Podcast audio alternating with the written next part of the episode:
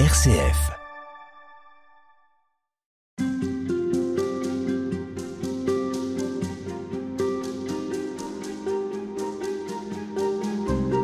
Frère Éric Bidot, vous nous faites découvrir un, un saint, Saint Bonaventure, saint du XIIIe siècle, compagnon de Saint François d'Assise, passionné par la pensée de l'Église aussi, et il aura euh, quelque part pas seulement à, à, travailler la théologie, mais aussi à faire avec un ordre qui, qui connaît une croissance incroyable. Comment est-ce qu'on peut euh, appliquer une certaine gouvernance dans cet ordre, et puis surtout remettre un petit peu de l'ordre Dans l'ordre. Dans l'ordre, chez euh, les, les, franciscains. Dites-nous quelle va être sa, sa technique. Alors, euh, la technique, elle n'arrive pas toute cuite, on va dire. Euh, donc Bonaventure en 1257, quand il est élu ministre général de l'ordre, euh, bah, c'est un arrachement parce que lui c'est un universitaire. Il avait sa vie d'enseignant, sa vie fraternelle à Paris. D'ailleurs à Paris il reste le, le réfectoire des Cordeliers, rue de l'école de médecine, qui était le réfectoire des frères mineurs et où a vécu Bonaventure. Donc c'est quand même intéressant aussi. Qu'est-ce qu'on trouve dans ce site aujourd'hui? Eh bien c'est tout le grand bâtiment du réfectoire qui abritait la centaine ou les 150 frères de l'époque.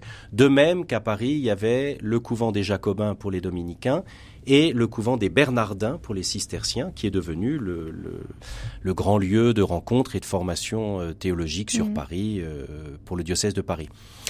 Bonaventure donc est élu et comment l'intellectuel va-t-il faire avec euh, une marée humaine euh, qui prend beaucoup de liberté et qui surtout, parce que c'est la question centrale quand il est élu, euh, comment recevoir Saint François d'Assise alors qu'on est 30 ans après? Et c'est la question que toute communauté a. Quand on a eu un fondateur avec une personnalité assez forte, comment va-t-on être dans la réception du charisme pour le transmettre et pas dans le mimétisme de ce qu'il a vécu. Donc en d'autres termes, est-ce que on a la tête tournée vers derrière en disant qu'est-ce que Saint François faisait mais qui, 30 ans après, parce que le monde a beaucoup changé, on le sait, nous, en 30 ans, mais il faut pas penser que c'est que euh, au XXe siècle que les choses changent. Donc les idées, les, les, les, les, courants d'idées, la perception de la vie de l'Église, de la société, tout ça, tout ça, enfin le XIIIe siècle, c'est un siècle de grands bouleversements. bouleversements. Euh, est-ce qu'on se retourne en disant qu'est-ce que Saint François aurait fait au secours? Ou est-ce qu'on se dit qu'est-ce que Saint François nous a donné comme ressources par rapport à l'Évangile pour vivre maintenant et inscrire notre page? Donc c'est très intéressant ce rapport à... Ça a donné lieu même à des articles en disant est-ce que Bonaventure n'a pas été le second fondateur de l'ordre des frères mineurs. Ah, le voilà rétabli. Alors euh, non, parce qu'il y a un point d'interrogation à la fin de cette réflexion, parce que suivant les personnes, euh, des uns vous diront oui, les autres vous diront non. Mais, mais concrètement, qu'est-ce qu'il a laissé Saint François d'Assise à ceux qui le suivaient? Est-ce qu'il y a, est-ce qu'il y a des écrits? Est-ce qu'il y a simplement des gestes forts?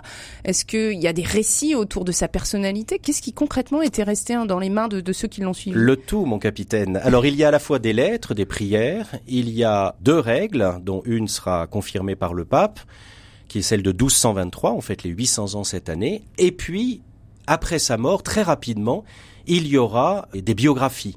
Et justement, c'est dans les biographies qu'on va s'affronter.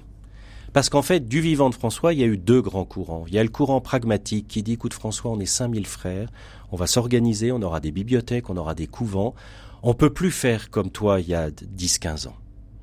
Et donc il y a une branche qui va un peu s'installer. C'est-à-dire on ne peut plus faire comme toi ben, C'est-à-dire qu'on n'est plus 12, 15 à être dans la forêt comme des scouts.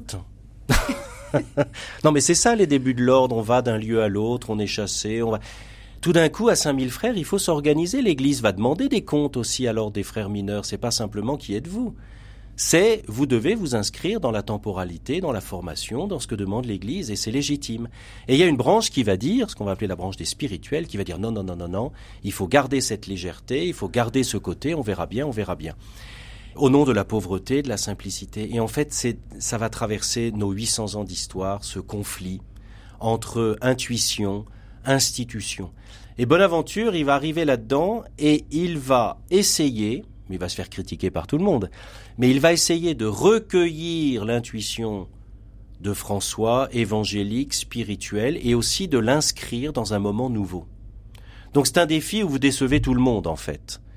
Mais il va quand même donner des repères et des stabilités dans sa Legenda Major, dans sa biographie de mm. François, qui est une biographie théologique et spirituelle, parce que Bonaventure a les catégories de la théologie spirituelle pour prendre la vie de Saint François et la transmettre, et puis dans des textes euh, normatifs comme les Constitutions de Narbonne en 1260, où en fait il va dire oui, la pauvreté, mais la pauvreté de manière non pas dans, un, dans des chemins singuliers où chacun va dire voilà ma pauvreté, mais dans un chemin commun, et donc qui est un chemin qui est un chemin d'équilibre. Alors ce mot-là, on a du mal à l'associer avec Saint François, qui est une personnalité mm. très entière, mais je tiens, et je ne suis pas le seul, que sans Saint Bonaventure, probablement petit à petit, l'ordre des frères mineurs aurait été euh, interdit.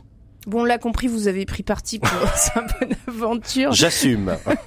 Quelles étaient les, déviances qu'il a dû euh, corriger? Est-ce qu'il y a des liens à l'argent, euh, à la société? Est-ce que, quels sont ces c'est pas de côté euh, qui, qui aurait pu justement un peu faire couler l'ordre. Ben, Le rapport du singulier et du collectif, donc des frères euh, qui vivaient au nom de l'Esprit Saint, qui touchaient directement les cœurs, euh, qui prenaient des chemins effectivement de, de travers, ce qu'on appelait les gyrovagues, c'est-à-dire ceux qui se disaient moi je suis marqué par l'Esprit Saint et je n'ai de compte à rendre à personne on, rencontre encore ces situations aujourd'hui avec d'autres termes hein, dans l'Église. Il ne faut pas euh, penser que c'est que hier. Deuxièmement, effectivement, le rapport au bien matériel, le rapport à la à la vie communautaire, le rapport à l'histoire aussi. Est-ce que saint François est un exemple indépassable de lecture de l'Évangile? Ou est-ce qu'il a initié un chemin qui a encore un accomplissement devant lui? Et Bonaventure va choisir cette deuxième position avec, et il va développer ça, toute une théologie de l'histoire. C'est-à-dire que, on pourrait dire que Saint François a semé une graine, qui est celle de l'Évangile, mhm. actualisée à son époque, et qu'en même temps il ouvre un avenir à un accomplissement qui n'est pas encore écrit, et qui va donc donner de la place aux générations suivantes de frères. Et c'est ça fonder un ordre qui s'inscrit dans une intuition qui est encore à se développer. Et c'est ce qui va beaucoup marquer Benoît XVI, quand il va travailler son livre sur la théologie de l'histoire. Et je recommande hein, les, les, les, trois catéchèses qu'il a faites en 2010. Quand on veut découvrir Bonaventure, et notamment il y a une des catéchèses sur cette dimension de la théologie de l'histoire, en référence à Joachim de Flore, etc. Et pour Joseph Ratzinger, ça va être très important dans cette époque des années 50 de penser une théologie de l'histoire, c'est-à-dire que non, l'Église n'a pas encore épuisé tout le message évangélique et il y a encore des pages à écrire qui accomplissent la réception du message évangélique.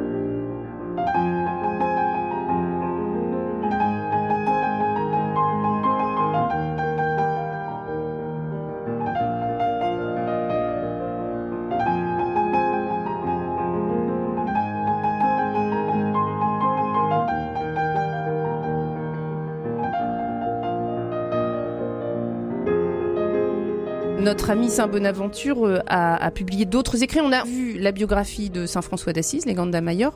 Euh, quels ont été ces écrits marquants? Alors justement, Bonaventure va se dire, mais comment marquer ce travail en commun des frères pour recevoir François d'Assise?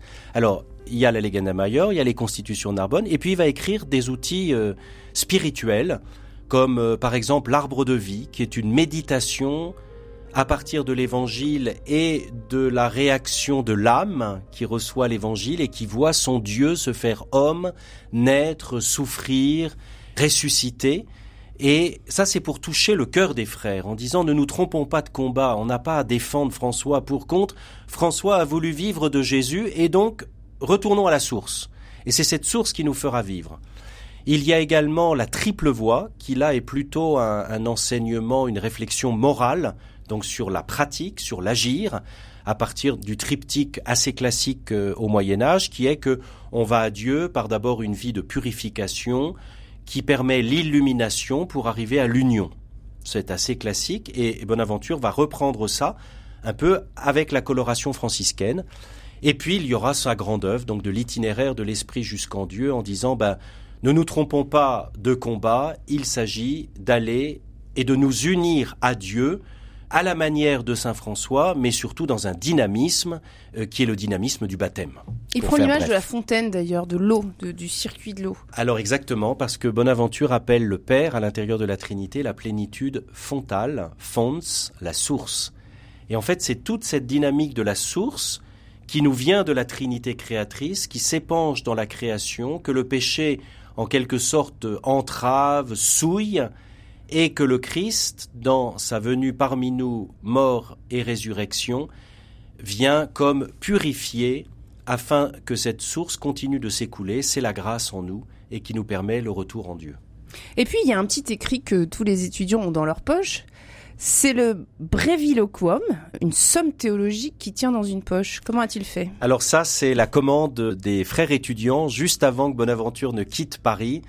Et nous, on va devoir enseigner. On est des frères mineurs, donc on doit se déplacer. Est-ce que tu peux nous faire un petit écrit qui résume toute la théologie pour nous donner de l'enseigner?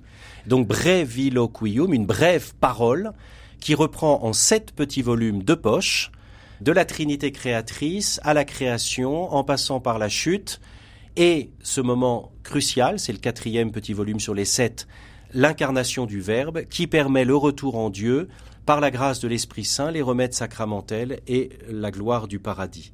Et donc Bonaventure, en fait, et c'est ce qui rend Bonaventure pas si simple à lire, c'est que c'est une plume extrêmement synthétique. Que deviennent ces écrits? Est-ce que les étudiants aujourd'hui, ceux qui sont au noviciat chez les Capucins ou les Franciscains, est-ce qu'on leur remet oui. ces, petits livres euh, réédités, peut-être commentés? Oui, oui. Moi, j'ai beaucoup insisté dans la formation de nos jeunes frères depuis cinq ans sur la réappropriation de Bonaventure parce que c'est une pensée qui se reçoit dans le temps qui a besoin aussi euh, d'outils un peu pour entrer dedans tellement c'est tellement c'est synthétique et on voit également dans les études de théologie une réception de plus en plus grande de Bonaventure.